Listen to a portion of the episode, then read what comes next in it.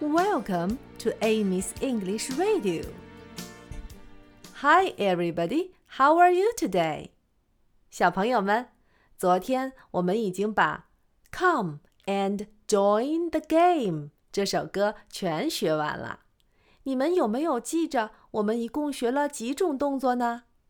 对啦，一共是五种，它们是拍手 （clap hands）。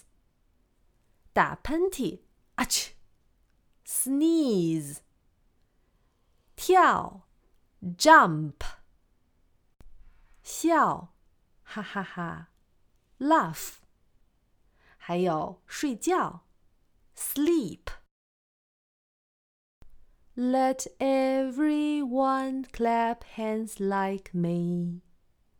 Let everyone clap hands like me. Come on and join into the game. You'll find that it's always the same. Let everyone sneeze just like me. Let everyone sneeze just like me. Come on and join into the game you'll find that is always the same. Let everyone jump just like me. Let everyone jump just like me. Come on and join into the game. You'll find that is always the same. Let everyone laugh just like me.